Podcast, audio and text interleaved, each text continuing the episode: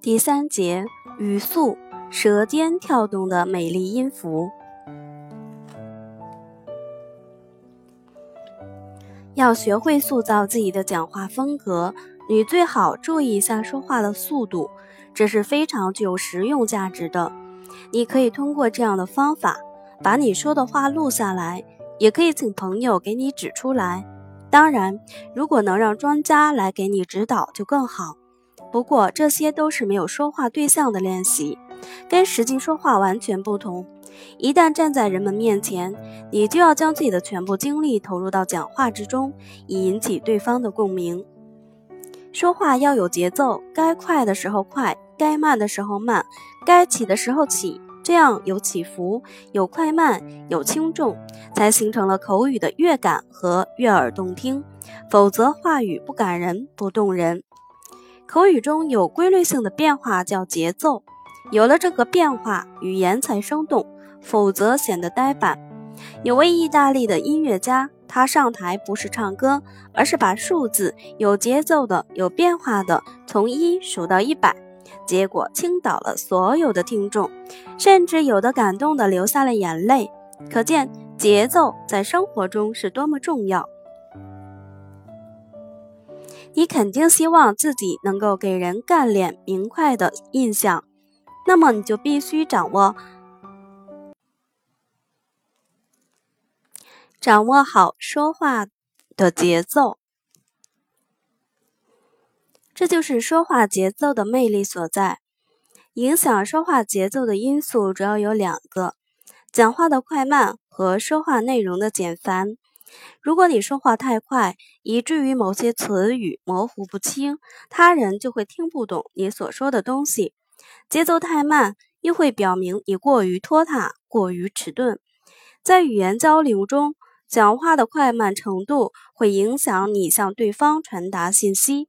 速度太快，就如同音调过高一样，会给人以紧张和焦虑的感觉。华特·史蒂文斯在著作。记者眼中的林肯一书中说道：“他指的是林肯，会以很快的速度说出几个字，但是遇到他希望强调的词句时，就会拖长声音，一字一句说得很重。然后他会像闪电一样迅速地把整个句子都说完。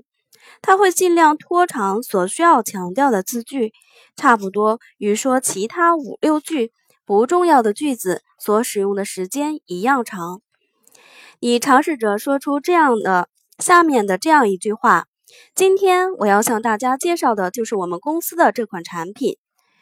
当你说这句话的时候，你可以先用平缓、略低的声音说到“公司的”这三个字为止，然后稍作停顿，热情地、大声地说出这款产品。利用这种技巧，你一定能够收到意想不到的效果。但是需要注意一注意的一点是，如果你整篇说话或者大篇幅都刻意延缓某些词句的速度，以突出这些或另外一些内容，这根据你的音调来决定，会让人觉得非常的厌烦，最终不堪忍受，如此便达不到你所预期的效果。我们在说话中需要明确这么一个说话的目的：社交语言要简洁精炼，并尽可能承载更多和更有用的信息，这样才能使你的说话节奏明快，使听众觉得你果断、直接和对说话内容肯定。如果空话连篇、言之无物，你的说话节奏必然拖沓，并且似乎很犹豫，好像在回避什么东西似的。知道了这一点，那么你就不难明白，为什么有些人在表达自己观点的时候，陈述的太多，而且持续的时间太长，结果遭到了彻底的失败。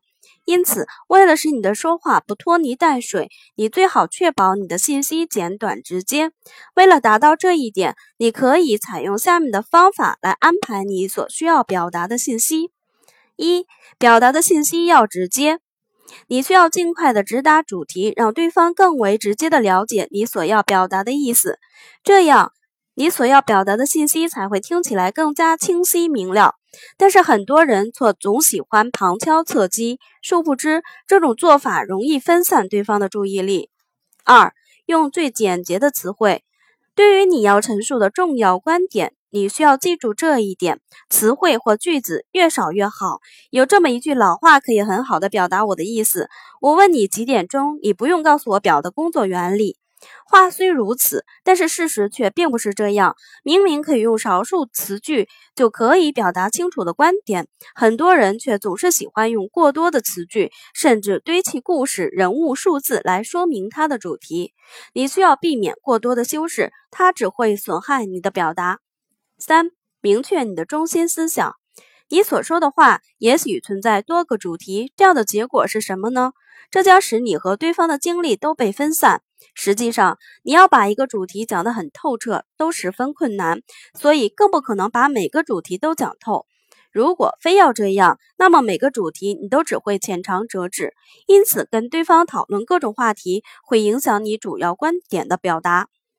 此外，很多人喜欢注重细节的描述，这并没有错，但是你必须注意一个前提，即不能影响主题的表达。如果你把精力和时间都放在这些细节中，那么你的信息重点就会不清晰。千万不要期待对方花费更多的努力、精力或者时间来分析、解读你的观点。大多数人都不愿意这么去做，所以通过你的表达，让对方直接得到重要的信息，这才是最重要的。